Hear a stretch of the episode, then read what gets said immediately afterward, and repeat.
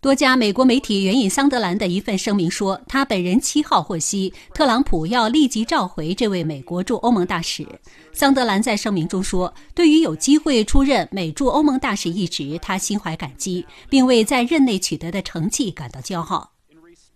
桑德兰2018年7月开始担任美国驻欧盟大使，他曾作为关键证人之一，在去年11月出席美国众议院针对特朗普的弹劾案调查公开听证会。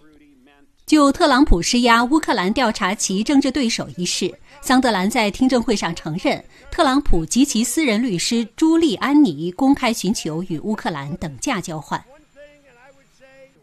民主党掌控的美国国会众议院去年九月下旬启动对总统特朗普的弹劾调查。本月五号，共和党掌控的国会参议院投票否决全部两项弹劾条款，特朗普未被定罪，这意味着他不会被罢免。弹劾案审理至此结束。